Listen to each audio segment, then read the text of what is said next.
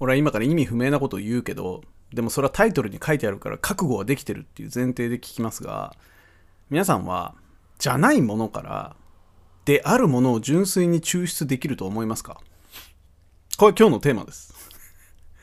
あのこれはですね僕があの朝方非常に疲れて妻にうざがらみをした時に口をついて出たセリフなんですけど、まあ、僕の妻の名前が仮に花子だとするじゃないですか。で花子よと。僕は今日非常に疲れてると。今から言うことを全部聞き流してほしいけどとにかく言わせてほしいと。花子よと。花子はいつから花子なんだと。花子たらしめているものとは一体何なのだと。世の中には花子であるものと花子でないものがきっとあるはずで。で僕は花子であるものを愛しているがしかし一方で花子でないものから純粋に花子を抽出したり発見することができるんであれば花子でないものをたくさん集めることによってやがて花子であるものが何なのかを想像できるのであれば私は花子でないものを愛すこともできてしまうのではないかと。っていうね 非常に僕が疲れた時にやってしまう悪癖があるんですよ。全く意味のない全問答を妻に投げかけて、まあ、甘えるっていう、そういう、まあ、イチャイチャがあるんです、僕なりの。で、まあ、大変妻はですね、その辺を扱うのが得意なんで、あの、早くご飯食べちゃいなさいと。で、会社に行きなさいと。で、えーと、道中気づくでしょうとあなたがいかに愚かな質問をしたのかっていうことに、えー、ぜひ気づいて健康な状態で帰ってきてねっていうふうに言って送り出してくれるんですで僕は道中考えた自分が何を口をついて言ったのかそしたらねこれ意外と面白いこと言ってるんじゃないかなっていうふうに思いまして。いやこれねバカにできた話じゃないと勝手に自分では思ってて要はあの人工知能の話にもつながるのよ。要はねこれすごい結論から言ってしまうと要は成功に作られたアンドロイドみたいなものができてね仮に。ほんで、えー、それがまるで花子のように、えー、振る舞ったとしても俺はそれを愛することはできないっていう話につな、えー、がるんだぞっていう。一応ロマンチックな結論もあったりなかったりするような話になってございますのであのまあ今日このタイトルで開いた責任をね皆さんに取っていただきたいということも含めて、えー、話していきたいと思ってございます、えー、毎週金土日初そろそろやめたいラジオの方ぜひぜひお聴きください。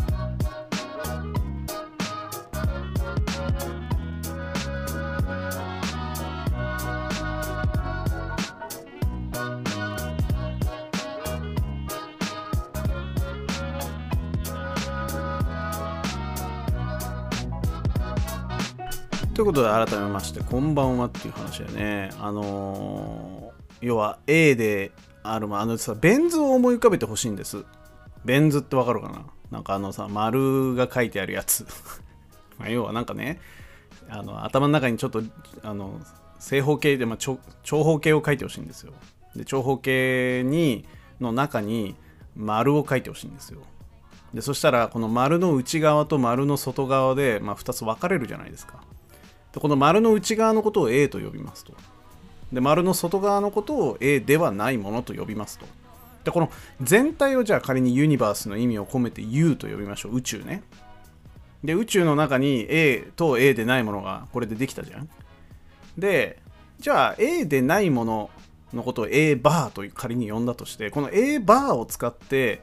A を発見することができますかっていう問いなんですよ。僕の問いその最初の問いはね。でこれ無理じゃん？普通に考えて。だけど1個やり方がある。U を使えばいいんですよ。U, U から A ではないものを引くとこれ A が残るじゃないですか。だから U-A バーイコール A になるじゃん。だから U さえ決まってくれれば実は A バー A ではないものから A を発見することができると。そそういう話なんだねっていうことがまず1個言えますと。でもこれってあの U を発見することっていうのが大変難しいっていう話になるんですね。ほぼほぼ無理だろうと。ユニバース、宇宙ってなんだよ？みたいな話なんで、非常に難しいと。で、だから、あの適当に U を持ってきてね、あのその適当に持ってきた U の中で A ではないものたちをかき集めれば A は A らしきものは発見できると。でも、その適当に持ってきた U の中に A がすっり入っているっていう保証はいくらもないのでだから、えっと、適当に持ってきた U では A ではないものから A を発見できたとしてもそれは部分的なものでしかないっていう A らしきもの A 的なもの A の一部っていうものが発見できるに過ぎないよねっていうそういう議論なんですよ。でここでねちょっと一応注釈を加えておかなければならないのはあのこれまたちょっと前の放送で話したんだけど人はいかにして A を知らないくせに A でないものを発見することができるのか問題っていうのが、まあ、あるんですよ。でこのこれ結構、あの僕は昔から言ってる話でいやこれはできるんですよ。あの A を知らないくせに A ではないものだけは分かるっていう不思議な現象、まあ、これがあの僕の議論の発端なんですけどもともと花子でないものっていうものを僕は知っていると。でも花子がなぜ花子足りえてるのかよく分からない。っていうそういう状況。まあこれね分かりやすいところで言うと例えば好きな食べ物は何ですかって言われた時に好きな食べ物を正確に表現することっていうのはかなり難しいんですよ。納得のいく好きなものの表現っていうのはかなり難しい。でも、えーと、いくつか、えー、食事を出した時にこれが好きか嫌いかっていうのは判断できるんですよね。で、えー、それとも近いか遠いか、うん、好きに近いけど実はあんまり好きではないとかそういうことっていうのは言える話であの正解は分かってないけどその正解から近いか遠いかっていうファンクションは持ってますよという状況っていうのは結構ありふれてあるんですよ。でがゆえに俺は花子というものの正体は知らない。花子が一体なぜ花子足りえているのかは知らない。